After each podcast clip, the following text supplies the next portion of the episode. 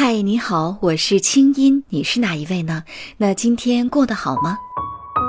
欢迎收听系列心理访谈，你值得拥有更好的自己。黄启团，资深心理学导师，一心理创始人，清音对话黄启团，教你如何改变和提升自己，让你拥有更好的自己。今天播出第四集，学霸和学渣的差别究竟在哪儿？欢迎添加微信公众号“清音”，做一做自测题。你如何才能成为一名学霸呢？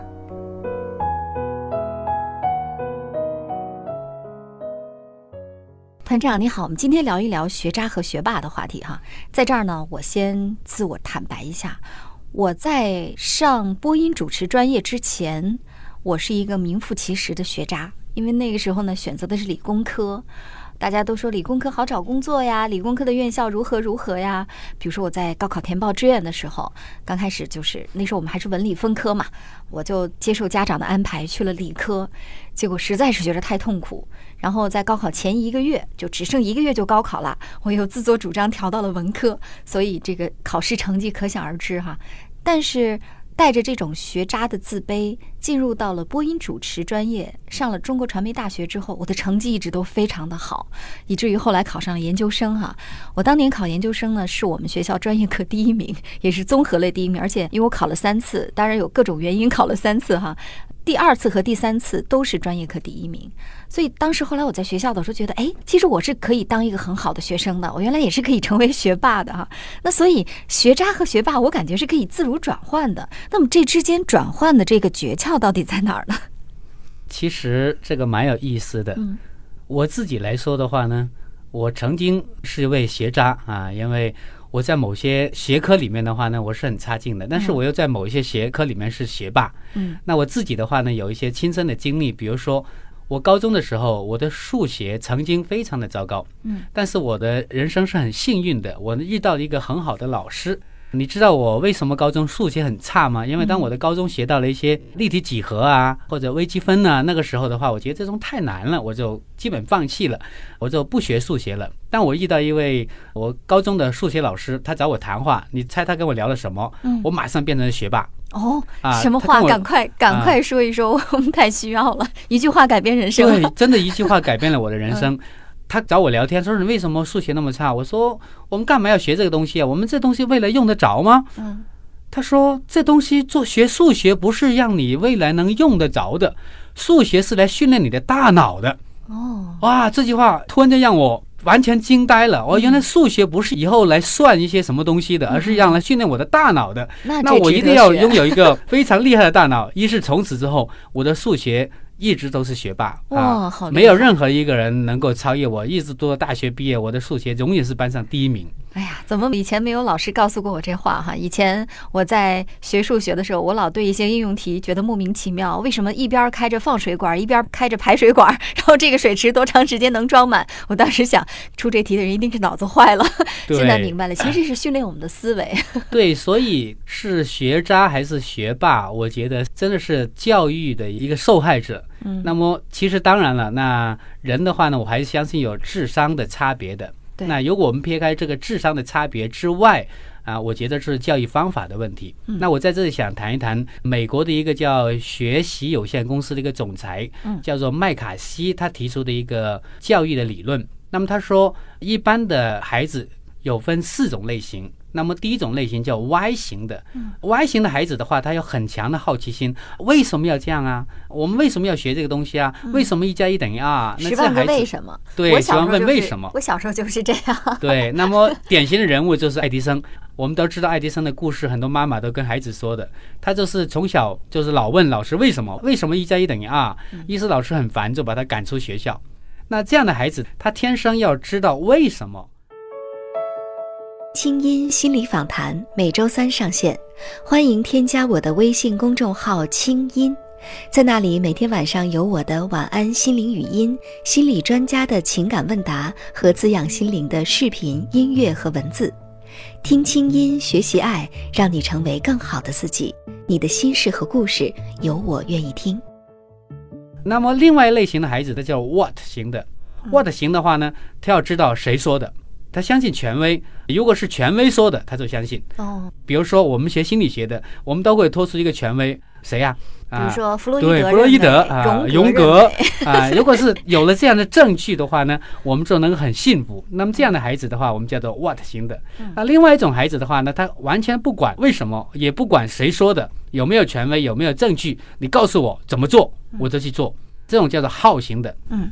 好型的孩子的话呢，他要知道我怎么操作，他操作过之后，那么他才会去学习感兴趣。那么第四种孩子叫做 what if，就是未来有什么用型的。那刚才我举的我学数学的例子啊，那我就是这种型的。我学一个东西的话呢，我首先问这个东西对我未来有什么用，那我就是 what if 型的。那如果老师告诉我这个东西对未来有用的话呢，诶，我就会很用心学。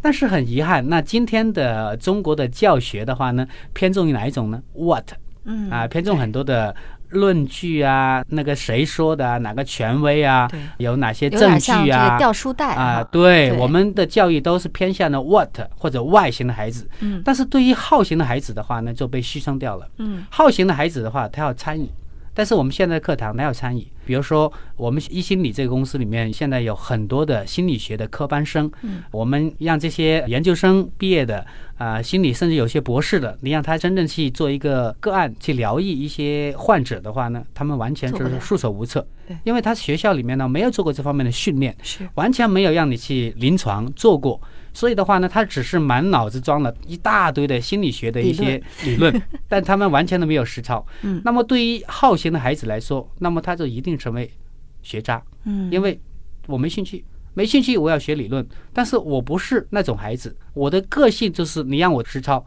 那当我操作过了，我一定就会能够做得很好。但是中国大多数的教育领域里面很少这个好的教育，所以这个类型的孩子的话就被牺牲掉了。对。所以所谓的学霸，只是因为教育刚好满足了你的个性，满足了你的特点，就说你只是比较会考试，对对，所以你刚好能够把这个功课很轻易就学得很好。嗯。但对那些跟自己无关的或者跟自己兴趣不相关的那些孩子，学起来就非常非常的辛苦。嗯，比如说，如果没人告诉我学数学是为了锻炼大脑的，对。如果我的老师不是把这个点告诉我，那我数学一定就是一塌糊涂，嗯。那我绝对就是一个学渣。所以呢，我觉得学霸并没有什么了不起，只是这个教育跟你刚好匹配了而已。嗯，那我也想跟各位学渣说一说，你并不是比别人差，嗯，也许你的智商比别人还高，只是现在的教育跟你的那个频道不对而已。嗯。团长说完，我被疗愈了哈。看来当年我当学渣的时候，也不是因为我渣，实在是因为老师的教育方法没有把我教育好哈。或者说呢，我就是一个实操型的人。比方说，学了播音主持之后呢，我的专业呀，方方面面都能通过我的实践来获得提升，所以我自然就变得不一样。所以还是要了解自己的个性特质哈。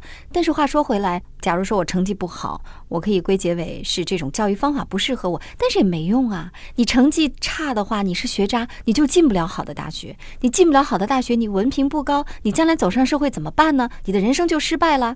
怎么样？我这些话是不是很像一个老太太？是不是你的爸爸妈妈就是这么唠叨你的？听的一定非常的习惯吧？嗯，那怎么办？我们的学渣们每天听到的都是这些话呀，天天有无数人说你成绩不好，你未来就完蛋了。未来我们怎么办呢？